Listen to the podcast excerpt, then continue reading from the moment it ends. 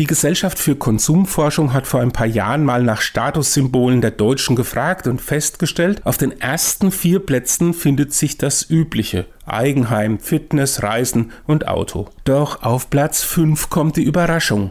Zeit haben ist ein Statussymbol geworden, also ein Zeichen von Luxus. Wirklich neu daran ist für mich allerdings nur, dass man jetzt wohl damit angeben kann, wenn man Zeit hat. Die wichtigere Frage ist aber, was mache ich mit meiner Zeit?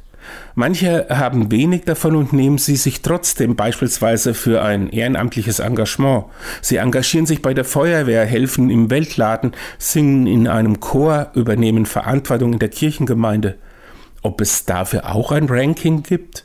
Dann müssten Menschen, die beispielsweise Zeit dafür aufbringen, einen kranken Angehörigen zu pflegen, meiner Meinung nach ganz oben stehen.